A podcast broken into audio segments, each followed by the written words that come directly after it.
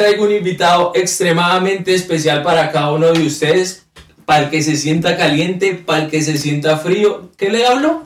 Espere un momentico ahí. Hey people, bienvenidos a un podcast más para emprendedores despreocupados. Acomódate que nos vamos a quedar hablando parchadito. Luis, bienvenido a Hablando Parchadito, absolutamente un gusto tenerlo aquí, qué honor tenerlo acá Luis, bienvenido. Gracias, George, por invitarnos aquí a tu. ¿Qué? No, es que. ¿Lo paraste ya? No, no. No, hable. No. ¿Cómo, cómo, lo, cómo lo llamamos? El- el- Como usted quiera llamarlo, como usted quiera llamarlo. No, pero. y vamos esta a- parte no la voy a editar. Ok, eso es lo que no sabía. ¿Cómo le iba a llamar? Por- Porque yo. pe- Es George- un podcast, bienvenido a nuestro podcast. No voy a editar esta parte, está saliendo así. No, no. no. bueno, Bienvenido a Este- nuestro podcast, Luis. gracias. Gracias por invitarme. Relájese, estés hablando parchadito, hablando entre amigos, entre parceros, así que no pasa nada, ¿ok? Ok. Bienvenido Luis, esto hay muchas personas que en este momento están viendo nuestro programa, hay muchas personas que nos escuchan también por Spotify, así que ponga la voz más sexy pues del planeta y cuéntenos de qué se trata el negocio de Luis. Mi negocio es ah, de refrigeración, ah, en el término de heating and cooling, pero más que nada este, hacemos lo que es furnace, ah, air conditioning, todo eso, Ok, bien, te noto estresado. poco. Vamos a relajarnos, las cámaras no existen, las luces no están, estamos hablando como estábamos hablando ahorita que estábamos armando todo esto.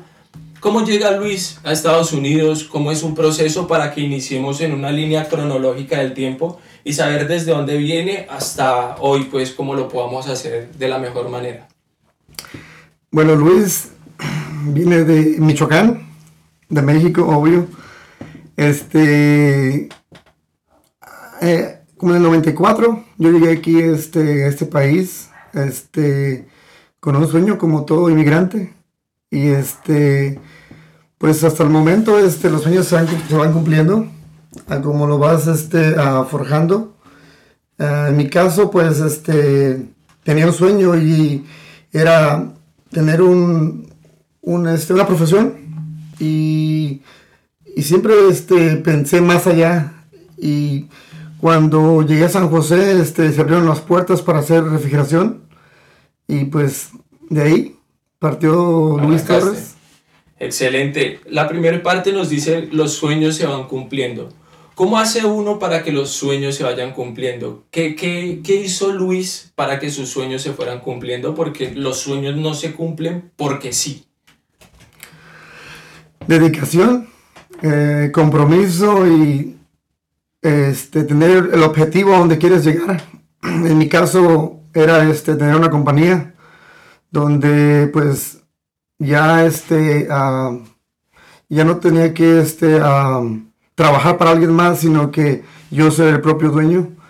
Y pues así fue como comenzó todo, con ese sueño de ser este, ah, la empresa que ahora es Torres HVAC.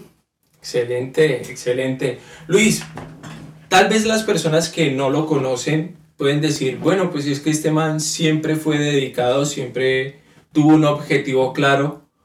¿La historia es así? O sea, ¿así es simple? ¿O hay alguna historia de trasfondo? Luis fue pandillero, fue narcotraficante, fue... ¿Qué, qué, proceso vivió Luis para llegar y decir, parce, yo esto no lo quiero y quiero otra vida diferente? No, pues, este. Yo creo que soy algo, este. ah, soy una persona muy activa. Entonces, este. Pues como todos tenemos nuestra historia, ¿verdad? No buena y, y buena, pero. ah, yo creo que también me tocó sufrir. Es como todo, yo creo que cualquier inmigrante que llega del- de su país le toca este, pasar por cosas difíciles. Entonces, no sé si, este, cómo explicarte todo porque es una historia larga, pero no, también tuve mis altas y bajas. Am, no pandillero, no, ah, nunca, nunca me ha gustado ese, esa línea. Este, Lo demás, pues no, no, puedo, no puedo hablar de eso, pero sí, también tengo mis cosas malas y buenas. y de esa vida de las cosas malas a las cosas buenas, ¿con cuál te quedas, Luis? Con las buenas. Conozco a Dios, entonces ya sé quién soy y para dónde voy también. Mira que yo trato de que las personas que vengan aquí sean personas que ya tienen un emprendimiento montado, pues porque tienen una manera diferente de ver el mundo, porque ya dejaron algo de lado para llegar a donde están. Y por eso quise traerte hoy aquí, pues porque eres una, una persona que ya tiene su compañía establecida en el Silicon Valley, ya tienes algo estructurado desde donde tú le puedes hablar a las personas que nos están viendo en este momento. Para las personas que quieren montar su compañía, que quieren montar su empresa, ¿cuál es ese paso a paso que Luis le podría decir, mira, requieres de esto, requieres de esto y requieres de esto para montar tu compañía? Primero ocupas ganas, que tengas ganas, que tu visión sea más allá. Ah, después hay varios este, procedimientos, por ejemplo, te tienes que preparar en lo que quieres hacer y que te guste lo que haces. Porque si lo haces por, por dinero, solamente por dinero, te vas a aburrir. Yo digo que hay que prepararse en lo que tú quieres hacer. Por ejemplo, en mi caso fue aire acondicionado, tuve que ir a escuelas, tuve que ir a clases y de ahí agarrar una licencia. Pero sí se puede. Este país, especialmente California, te abre las puertas. No nomás a la persona que que es nacida aquí, sino también al extranjero. Como te vuelvo a repetir, tienes que prepararte. Puedes obtener cualquier licencia que tú quieras, casi cualquiera, perdón. Ah, solamente tienes que, ah, tienes que estudiar. Estudiar porque aquí es la ley y luego es el trade. O sea, la ley porque es lo importante y luego lo que tú haces tienes que también saber hacerlo. Pero yo, yo pienso que para todos hay oportunidad en este país. Simplemente es de que tú quieras llegar a donde quieres ir. A la hora de sacar una certificación, como tú lo estabas diciendo ahorita, es, es muy complicado, es muy heavy sacar certificaciones en, en California, pues hablemos porque las tuyas son de acá. A la hora de sacar las certificaciones es, es muy difícil para, para una persona. Uh, dependiendo, dependiendo si la persona tiene limitaciones, yo siempre he dicho que todo está aquí.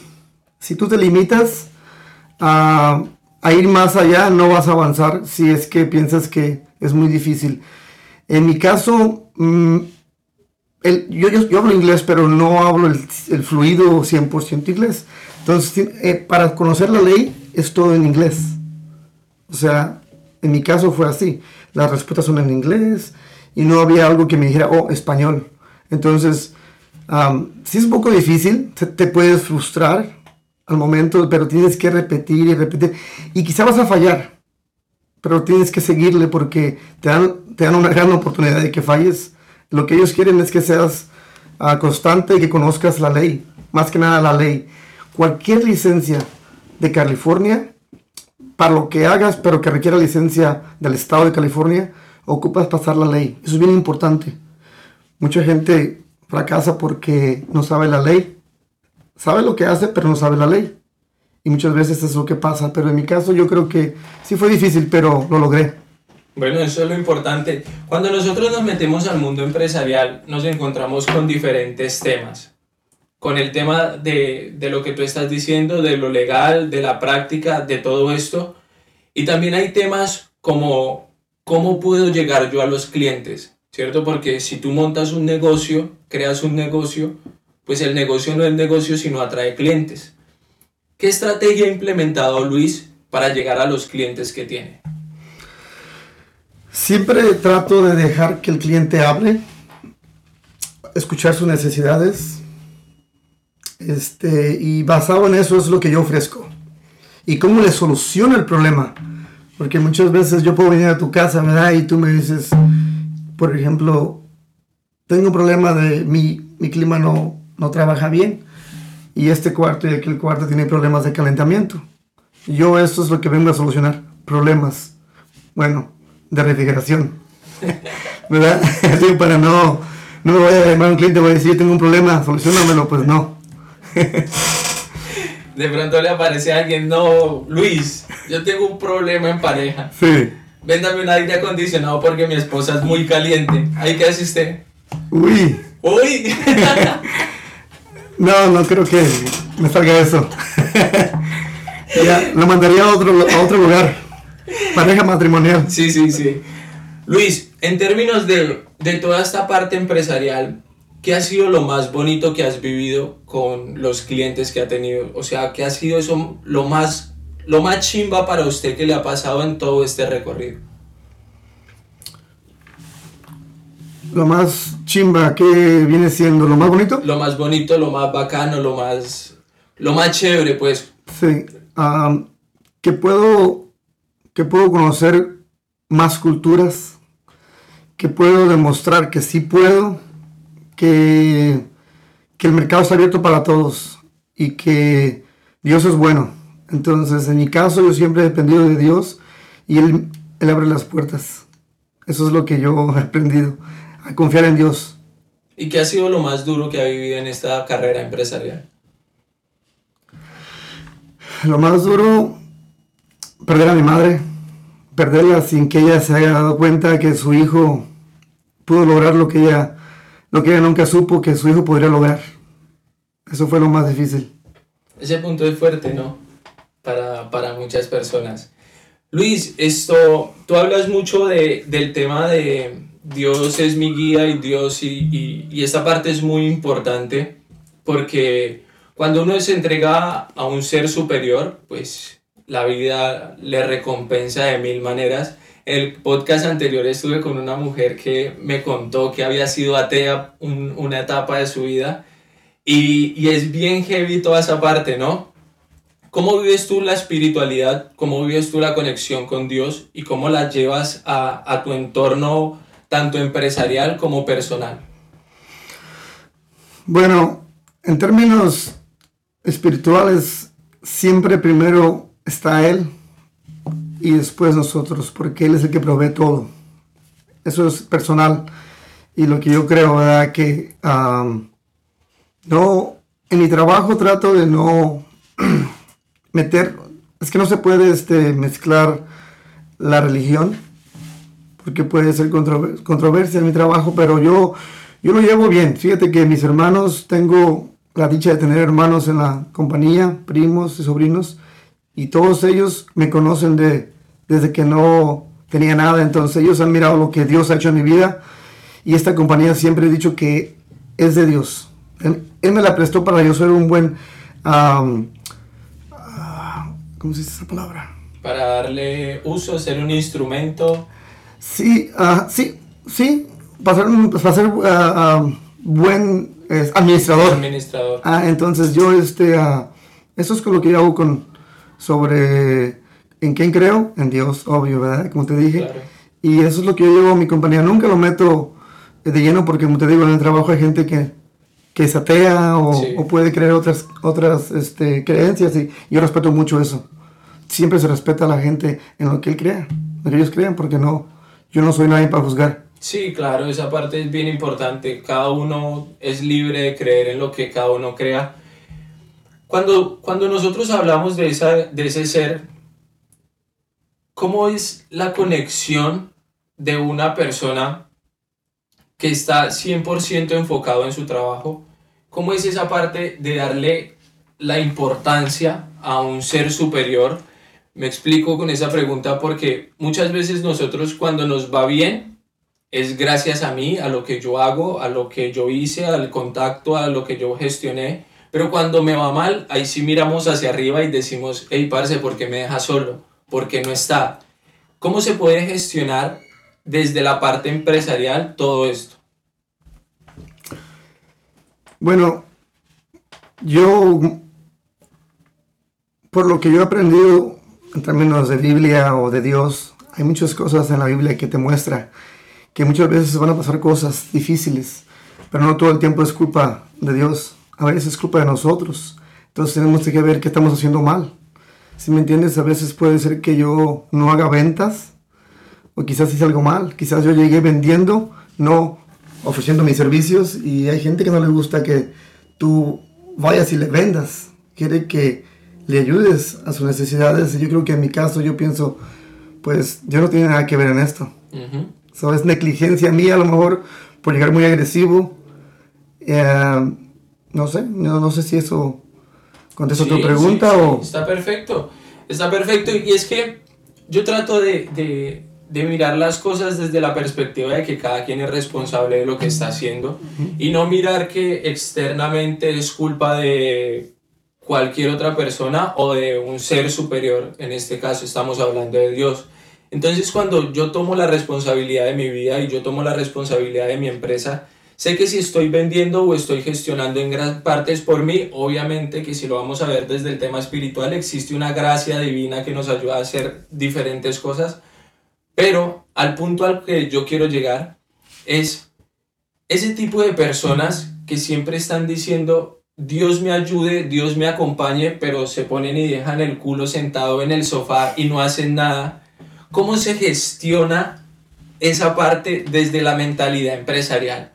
¿Cómo llegaste a decir, quiero hacer esto y entrego mi vida por hacer esto? Que exista un respaldo espiritual inmensamente grande es exento a lo que te estoy diciendo. Pero ¿cómo gestionas tú esa decisión de decir, me arriesgo, me lanzo y me tiro al vacío esperando a que ocurra algo y que, y que termina ocurriendo? Mira que tienes un libro aquí que, que me gusta mucho. Ah, Tony podemos Robbins. hablar, ¿no? Tony Robinson. Entonces, este... eh, Como te vuelvo a repetir, para no, no mistiar, ¿verdad? En la parte este, espiritual, confío en Dios. Ajá. Independientemente porque, sí, te hablo de, de cosas en las que Dios ha hecho, como con David.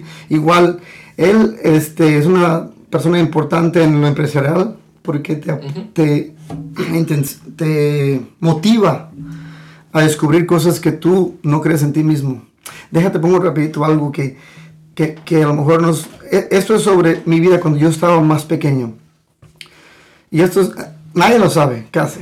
Nada más te lo cuento a ti ahorita. Cuando yo, cuando yo estaba pequeño, tenía unos 10 años, yo saqué un acta, se llama en México un acta, que te da, el maestro le da a su mamá y le dice, este es tu hijo. Desde ahí empieza todo conmigo. Y dice, tu hijo es malo para la, para, para- para la- escuela. Tu hijo tiene puros cinco. El mundo te pone esa, esa, esa te- eti- esa eti- eti- Etiqueta. etiqueta. Pero Dios me dice, no, tú no eres esa persona. Tú vales más y yo voy a hacer cosas grandes contigo. ¿A qué voy sobre lo empresarial? Es que cuando yo empecé a creer en Dios, me di cuenta de que los libros sí me ayudaban, me motivaban y todo. Pero si tú no tienes la convicción, y como dices tú, como el, el culo para, sentado ahí, En el sofá. no vas a hacer nada ahí. Tienes que pararte. Sea lo que sea. Si a mí me dijeron que no podía, yo dije no. Eso no es para mí. Yo puedo. Es que, es que estamos completos. Ujú. Es, es la, la conformidad. Si, si te quedas en un globito y dices, no, aquí estoy cómodo, trabajo aquí y allá me voy, nunca vas a salir adelante. En mi caso yo dije, eso no es para mí. Yo voy a hacer cosas extraordinarias. Y todavía no lo logro, pero estoy en el camino donde yo sé que Dios va a hacer cosas grandes en mi vida y en mi compañía, que es de Él. Yo creo que el empresario como tal, la persona que emprende, la persona que quiere hacer cosas grandes en la vida, se mueve bastante por la fe, ¿cierto? Se mueve bastante por, por esa, esa certeza de lo que tú no estás viendo, pero esa convicción de que sí va a ocurrir. Correcto. Y es que, por ejemplo, yo, yo lo digo y te lo pongo de ejemplo nomás con esta cámara que te está grabando a ti. Yo estaba grabando con otra cámara y tuve un problema con el celular. Y se me quedó ahí metido esto, un podcast y nunca lo pude extraer. Me tocó que borrarlo y volver a decirle a la invitada que viniera. Entonces tocó que comprar esta cámara. Y esta cámara me terminó costando casi como 750 y yo no tenía plata. Pero unos días antes me habían aprobado una tarjeta de crédito por mil dólares. Yo dije, parce, no tengo plata. No tengo plata, pero voy a rayar la tarjeta. Luis, yo dije, yo tengo una conexión muy particular con Dios y uso términos no tan, tan, tan clásicos, ¿no? No es Padre Santo ni nada. Parcero, me voy a tirar, usted verá si me deja caer usted verá qué hace conmigo, yo voy a rayar la tarjeta. Usted verá socio si me deja morir y no va a tener con qué pagar la tarjeta. Rayo la tarjeta, compro la cámara, al otro día tengo que ir a tengo que, al otro día un invitado, ah no, fue ese mismo día, ese mismo día fui donde un invitado que había venido al, al podcast, que, me había, que tiene una barbería y me dijo, no, marica, por, por invitarme, vaya que yo le regalo una peluqueada. Y yo, ah, bueno, pa, chimba, bien, bacano. Y había pospuesto esa peluqueada y habían pasado los días y no iba. Y ese día que compré esta cámara fui por la peluqueada. Y hablando con él de la peluqueada, me mandó a hacer una página web que costó un poquito más de lo que me costó la cámara. Y con lo que me pagó de la cámara, pagué la cámara web. Con lo que me pagó de la, de la página web, pagué la cámara. Y yo de verdad, yo cerré ese negocio y cuando me monté al carro, yo cerré los ojos y yo le dije, Barcelona, gracias, gracias a lo bien, gracias. El man me paga y todo lo que me paga por ser, yo de una vez lo pagué para la cámara y ya quedó cubierto, o sea, ya la pagué en 10 días. Y, y, es, y es un testimonio muy bonito pero son cosas que no ocurren si tú no te lanzas al ruedo. O sea, son cosas que no pasan y que tú solamente se las escuchas a personas que sí se lanzan y que sí se atreven y tú dices, eso es pura paja, eso es pura mentira. Tú lo que vas a decir, George, algo bien importante que, que yo acabo de notar. Tú tomaste la decisión confiando, como dices tú, parce, si me dejas ahí, pero tú tomaste la decisión y es lo que a veces nos falta a nosotros los algunos hispanos que tienen ese miedo y hablando de este ah, podcast, este, ojalá que la gente que está allá afuera se dé cuenta de que eso es lo que falta. A veces el miedo de no avanzar, eso es lo que hace que te quedes. Muchas veces todo, como te vuelvo a repetir, está aquí. Y me gusta tu, tu, testimonio porque tú dices, yo me aventé, ahora sí como dijimos en México, el que no arriesga, no gana. Y tú lo hiciste, ¿es correcto? Porque tú no sabías ibas por una peluqueada y resultó en un negocio, ¿correcto? Sí. Y ahí está. Y fue algo súper bonito y de verdad yo cuando me monté al carro yo me monté muy emocionado y dije, parce, ¿verdad? O sea, hay personas que, que la respuesta de Dios se demora bastante y llega en su tiempo y hay días o hay momentos en los que la respuesta es inmediata. Luis, eh, tocando todos estos temas empresariales, tú que tienes una compañía constituida ya hace tiempo, acá en Estados Unidos la parte de los impuestos es fundamental, ¿no? ¿Cómo se maneja desde la parte de una compañía todo este tema de los impuestos? ¿Cómo se maneja esto? Esto es delicado, es parte de la ley necesitas este, tener una buena CPA. Si, si emprendes un negocio, no sé de lo que, lo que la gente lo emprenda, pero lo que, lo que emprendas, tienes que conocer la ley porque, como te vuelvo a repetir, aquí hay leyes donde dice el empleado hay que pagar al tío Sam todo el tiempo. Sí. Usted genera, por decir un número, ¿verdad? usted genera 10 mil, hay que repartirlo. Uno va parte al empleado, parte a la aseguranza, parte para usted y el, como le vuelvo a decir el tío Sam, entonces hay que tener mucho cuidado con eso de los impuestos, hay que pagarlos. Al IRS no te le puedes escapar, jamás. Tú le puedes, te puedes esconder de una tarjeta de crédito si tú quieres, pero el IRS te, encuentra. Siempre te encuentra. Te encuentra siempre, porque él, él tiene un, ¿cómo, ¿cómo, se llama? Eh, como el DNA tuyo pero la información como un día, él sabe cómo encontrarte, él te va a encontrar. Así es que sobre eso hay que pagar los impuestos. No hay que dejar, no hay que pensar que podemos trolear al IRS, no. consígase un buen CPA, se llama, se llama CPA, y él, él te puede dar más información legal. Yo no, yo obvio tengo alguien que se llama ADP, que paga mis taxes, que paga mis empleados, que paga todos mis mis cosas legales y ese es el que se encarga de eso. Bueno, pues esta parte es muy importante porque montar una empresa no es solamente decir la monté y ya. Eso incurre bastantes cosas. Y yo sé que tú tienes cierto número de, de, empleados, de personas que están trabajando contigo. Y uno de los miedos más grandes de las personas antes de emprender y de hacer crecer su negocio es cómo voy a gestionar yo mi parte humana en mi trabajo. ¿Cómo gestiona Luis sus trabajadores, sus compañeros de trabajo? ¿Cómo es esa experiencia desde tu parte como jefe y como dueño de la compañía?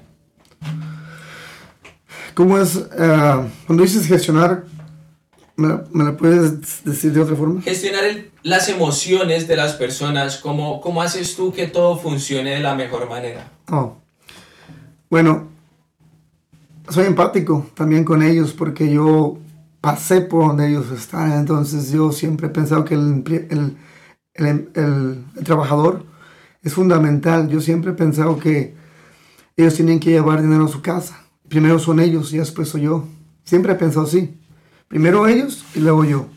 Porque ellos también tienen problemas. Ellos también diario que llegan a trabajar traen algún problema personal y yo tengo que ser empático y tratar de tratarlos como seres humanos saber que tienen también problemas eh, personales, emocionales, y yo creo que yo personalmente los puedo entender. Yo pasé por todas esas situaciones de, de trabajador donde no estaba inconforme y también fui problemático. ¿Sí? ¿Qué tan importante es la empatía a la hora de ser un buen líder? Es bien importante. Que es que un líder no es decirles qué hacer. Un líder es mostrarles. Para mí, el concepto es yo hacerlo y comentarles. Y, por ejemplo, acá porque te iba a decir, o sea, una, manualidad, pero, por ejemplo, en mi caso, eh, yo comencé con mi hermano y siempre que comencé con él, siempre él, él decía, ¿por qué nos quedamos más tarde? ¿Por qué no nos vamos ya? Y yo le decía, un día vas a entender por qué.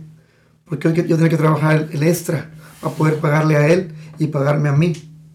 Pero siempre supe que él él tenía que tener el pago. Entonces yo, esa empatía, dije, yo pensaba, oh, pues si él no lleva dinero a su casa, ¿cómo lo vamos a tener en esa compañía? ¿Cómo lo voy a mantener trabajando? Y así fue como yo fui pensando en que él tenía que generar sus ingresos para poder también ir a su casa contento. Luis es el prototipo de, de líder que le gusta hacer que su trabajador, que su colaborador crezca, crezca empresarialmente, emocionalmente. Sí, siempre me siempre he pensado que, que entre mejor sepa el trabajador, yo no me puedo quedar con todo. Entre más, ¿sabes la palabra delegar? Tú sabes, correcto, ¿va? Yo no la sabía hace mucho tiempo, hasta que una persona me empezó a decir, hay que delegar. Delega, delega. Las presiones que tenemos es porque no delegamos muchas veces. Y cuando tú vas delegando, ellos van a trabajar solitos. Y yo voy a tener tiempo para mí. Y ahora puedo decir que tengo tiempo para mí, no el 100%, pero sueño con un día yo estar muy lejos, mi compañía tiene que estar conmigo o sin mí, tiene que caminar. Pero eso lleva un proceso. Entonces yo digo que para mí, si el trabajador está bien informado y tiene el conocimiento de lo que estamos haciendo, yo estoy muy feliz. Esa parte es bien importante porque hay muchos, muchos jefes, a mí esa persona no me parece líder, muchos jefes que quieren crecer ellos nada más y que el empleado siempre esté ahí, siempre esté ahí, siempre esté ahí. Y a la final el, empleado termina yéndose de ese tipo de compañías, yéndose de ese tipo de empresas. ¿Cuál es la parte más importante para ti en la empresa? O sea, me refiero, al manejo, a la gestión, al contacto de clientes? ¿Cuál es la parte que tú dices, este es como mi núcleo de la empresa y desde ahí sale todo?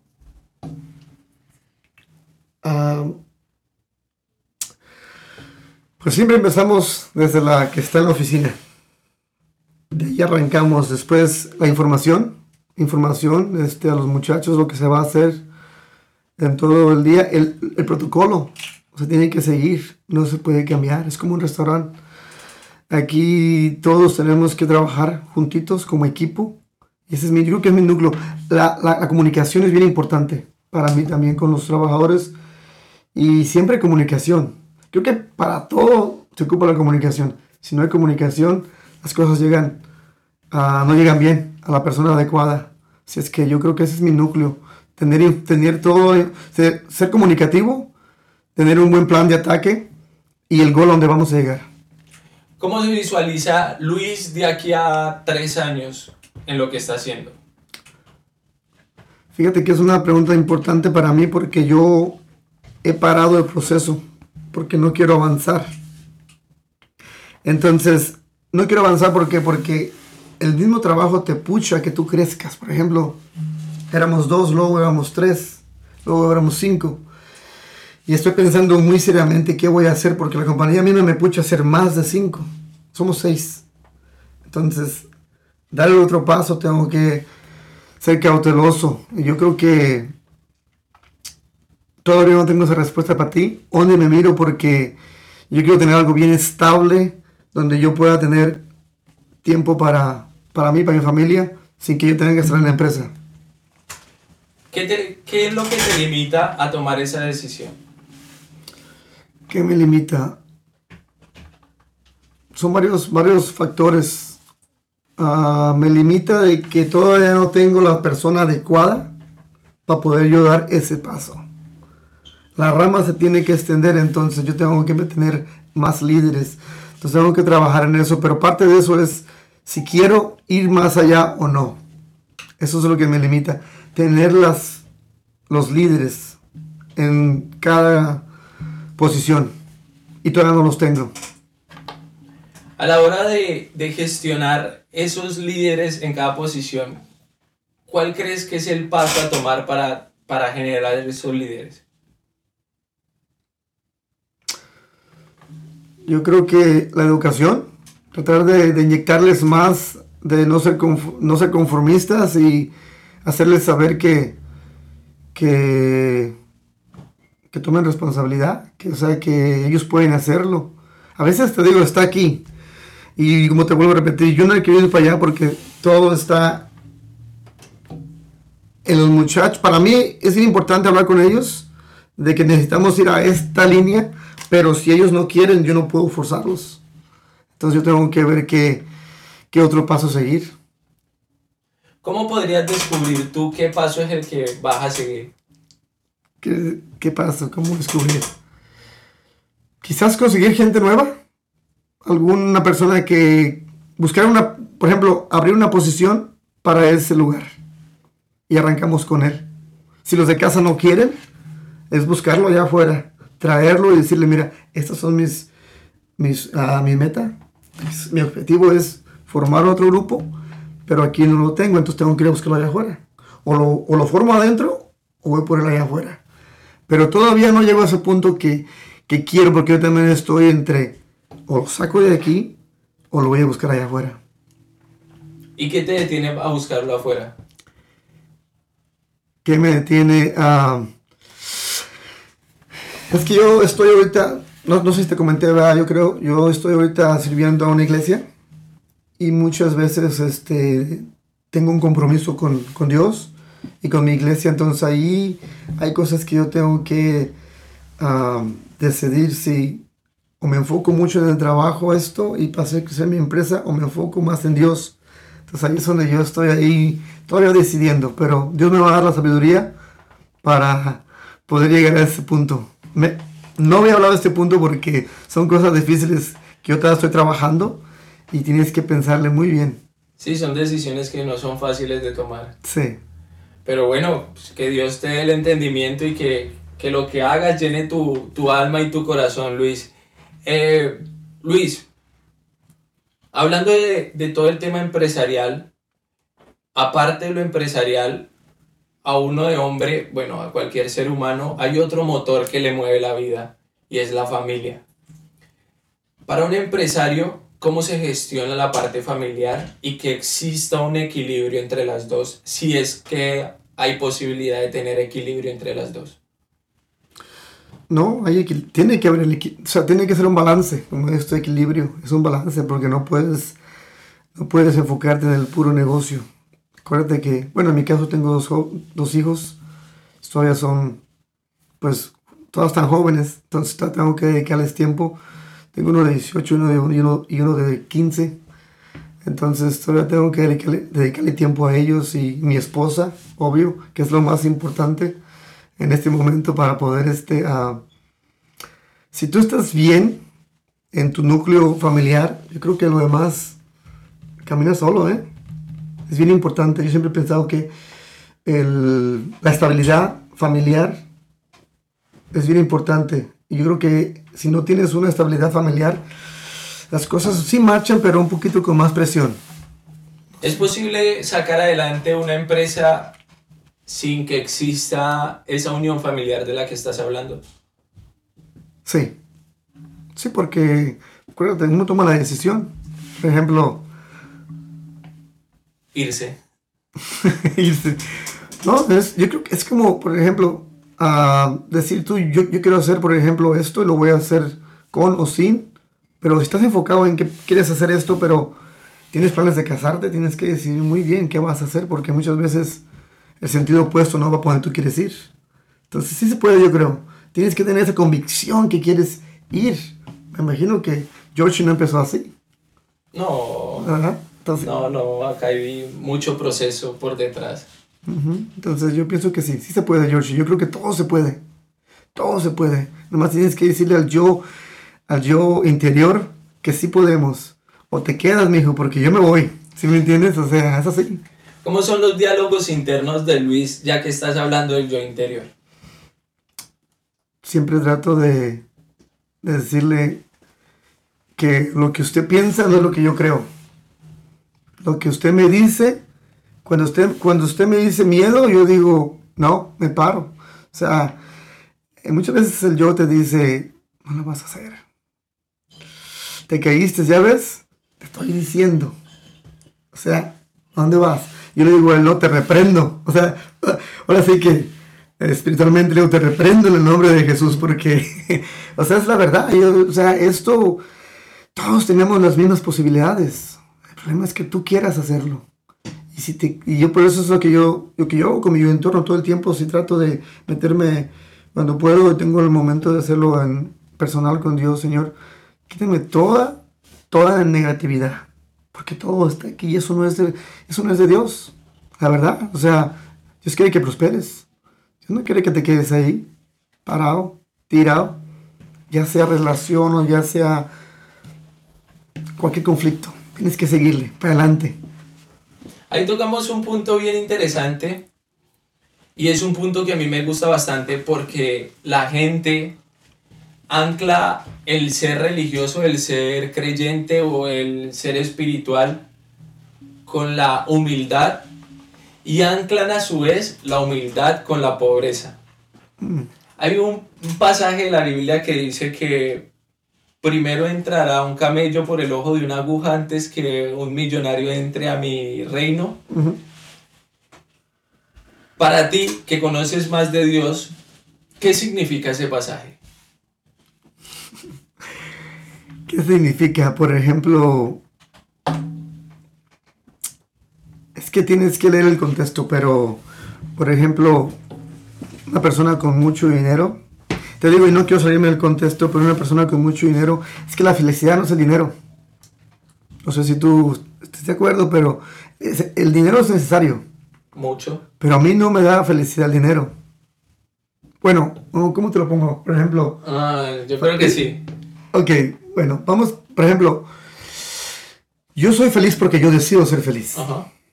El dinero me ayuda a comprar cosas. Ajá. Me ayuda a obtener. El que tiene el dinero tiene el poder. Ajá. Estamos a lo mejor de acuerdo, ¿verdad? Pero si...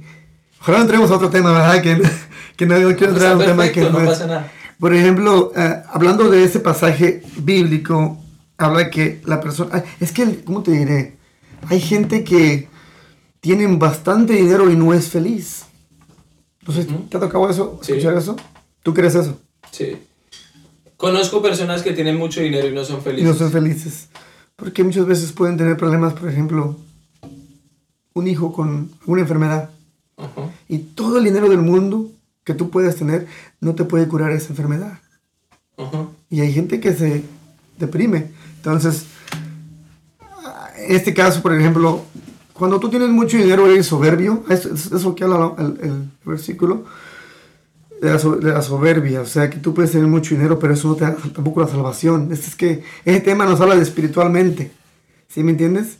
Que ser humilde, O sea, ahí, ahí nos está hablando de el rico garrapata, el soberbio, el grosero, el maleducado, el que se cree más que los otros, el que mira por encima del hombro, de ese. de ese. Es por eso que Del, del rico, bondadoso, humilde, generoso, ese sí entra al reino de los cielos.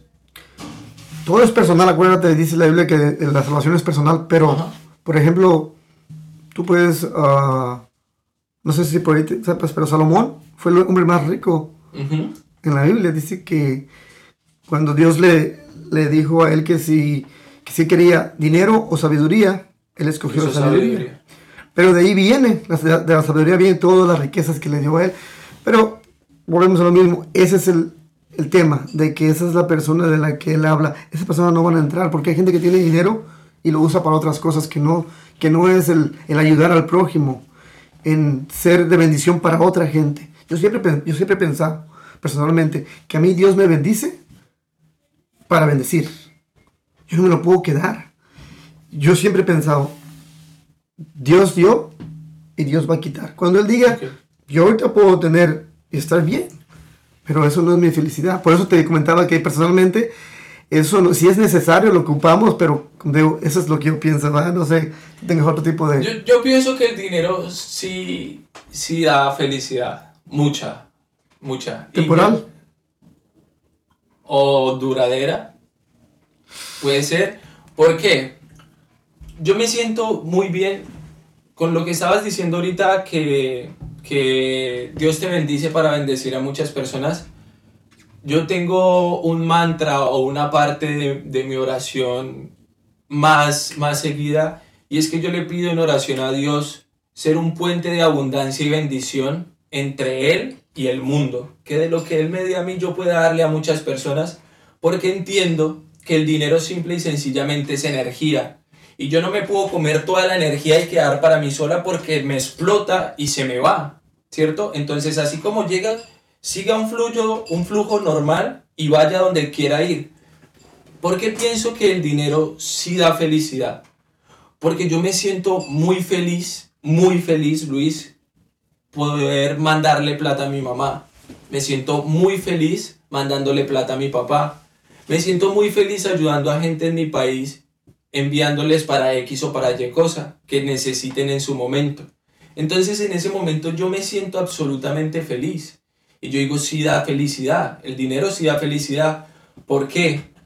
Porque esas personas cuando reciben la ayuda y te dicen, hey, Georgie, Dios te bendiga. Georgie, muchas gracias. Para mí, eso me llena el corazón y yo sé que muy probablemente esas personas no me van a devolver la ayuda, ni mañana me van a decir, Georgie, le mando 100 dólares para que usted se compre unas zapatillas. No lo va a hacer. Entonces yo pienso que ahí es donde está la ayuda real y ahí es donde está la felicidad del dinero. Hay una frase que me gusta mucho que dice, el dinero es 100% importante en las cosas que puede comprar, pero absolutamente innecesario en las cosas que no. Y esa es mi ideología. Para mí el dinero es muy importante, mucho, mucho, en muchas cosas. Pero en otras como llamar a mi mamá y decirle, la amo mucho, no es tan importante. Eso no me requiere 100 dólares ni 50 dólares. Ni para darle un beso a mi hermana y decirle que la amo, ni para llamar a mi papá y decirle que lo amo, ni para cuidar a mis sobrinos, ni para estar bien con mi pareja o algo por el estilo. Esas cosas no requieren dinero. Me requieren a mí 100%. Pero en lo que uno necesita dinero, por ejemplo, salir a comer, darle un lujo a la mamá, darle un lujo al papá, ahí sí es muy importante. ¿Cómo hace uno para ayudar sin ni siquiera tener? Entonces ahí es donde voy y me gusta la, la explicación que diste de que es el rico, el rico pichurri, el rico cagalera, el que no entra a los reinos de los, de los cielos.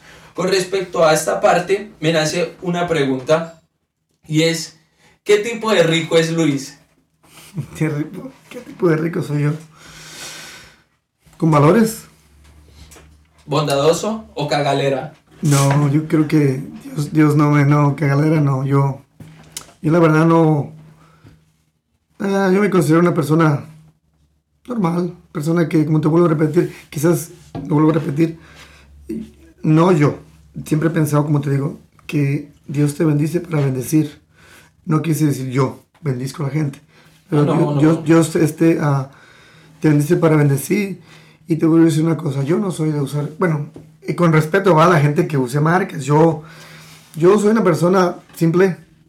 Eh, yo prefiero tener, traer, traer dinero en mi bolsa, eh, tener mis cosas pagadas. Yo soy una persona que no me gusta tener deudas. A mí no me gusta. Y entonces, ah, yo creo que eso es, lo, eso es el Luis. O sea, un Luis que le- me gusta mucho respetar a todos. Como dices tú, si tú crees y piensas, está bien. Yo, yo quizás, acuérdate que el número 6 aquí pintado aquí, yo lo veo 6, tú lo ves 9. Ajá. Y el respeto es bien importante entre los dos Muchísimo. pareja, donde quiera que estemos, porque aquí es un país de libre. Entonces tienes que tener mucho, mucho respeto en, en- en tu- en lo que tú crees o piensas, ¿verdad? Pero yo pienso que, ahora sí, como dice México, respeto al derecho ajeno es la paz. Entonces, ¿sí me entiendes? O sea, yo creo que Luis es una persona muy, hu- puede ser humilde, también puedo ser un poquito, no, no, ¿cómo dicen ustedes en Colombia? Este, ¿Alzado? ¿Qué es alzado? Alzado. ¿Qué O es sea, Alzado es una persona que es muy peleonera, pues, que le gusta Ah. mucho la pelea. ¿O no? O, o que, por ejemplo, ahorita que le dije como pregunta, ¿qué tipo de rico es Luis? ¿El bondadoso o el cagalera? El alzado responde, ¿cuál cagalera? ¿Qué le pasa? Y se forma una pelea. Esa es una persona alzada que no se le puede decir nada, que no se le puede contar nada, pues, o, decir algo. No, yo a mí me gusta llevar mucho la paz, la, la fiesta en paz. En México decimos la, la fiesta en paz, me gusta mucho escu- escuchar, por ejemplo. No soy de los que luego, luego te voy este, a, a condenar. Yo primero hago mis investigaciones y después pregunto. Y siempre me gusta escu- escuchar las dos, las dos, las dos partes. versiones. Sí, para no, para no pasarme de, de, de, de juez porque no soy. No, eso. Yo pienso que, que las personas que más cometen errores en la vida son las que más se ponen la tela de juez, ¿no? ¿Sí? Y debería, debería ser al contrario, o sea, si yo sé que yo la he cagado en mi vida y cometo mil errores, ¿qué saco yo juzgando a otras personas sabiendo que yo también tengo rabo de paja y que no me puedo acercar a la candela? Luis, vamos a hacer una, una, una sección que me inventé el podcast pasado y gustó, y es preguntas rápidas con respuestas rápidas. O sea, sin pensarlo mucho, eso se responde rapidoski. No conozco mucho la comida colombiana, ¿eh? No, no, no, no, no, no, no, no, no, no. De, de ese tipo de preguntas no va. Listo. ¿Listo? Cinco valores que definen a Luis. Cinco valores. Tres. ¿No? ¿Tres? O, o te tengo que dar los, los cinco. Sí, claro, cinco. O tres valores que definan a Luis. Respeto. Respeto. Senci- sencillez. Hay humildad, ¿verdad? Hay humildad con el respeto.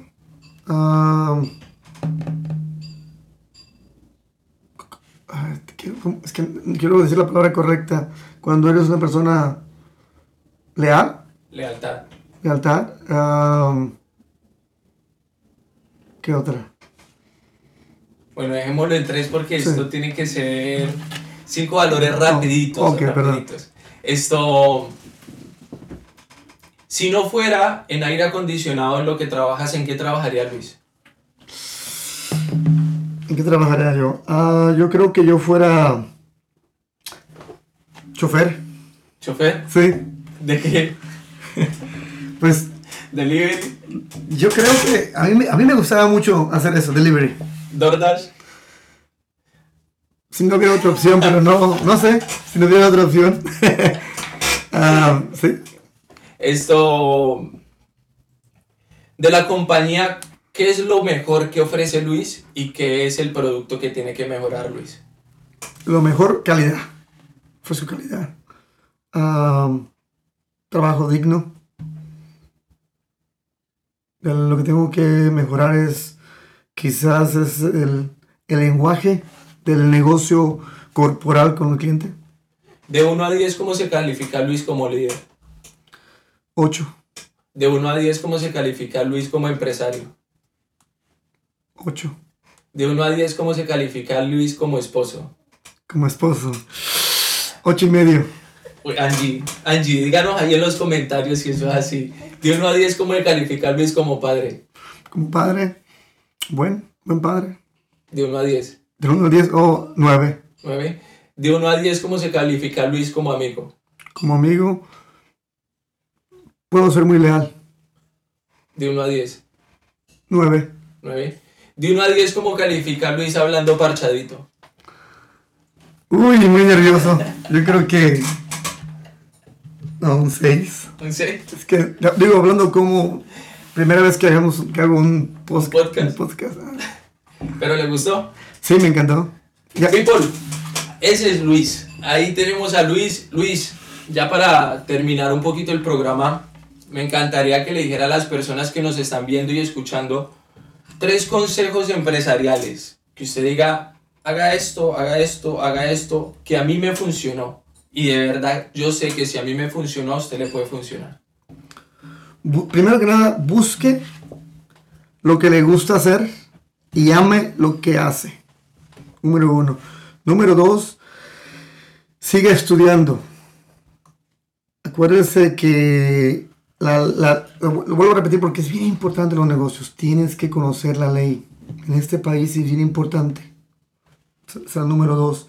La tercera, haz todo como para Dios. Ahí están los tres consejos de Luis People. Muchísimas gracias por estar aquí. Recuerda suscribirte a nuestro canal, activar la campanita y compartir este podcast para que muchas personas más entiendan todo el mundo empresarial.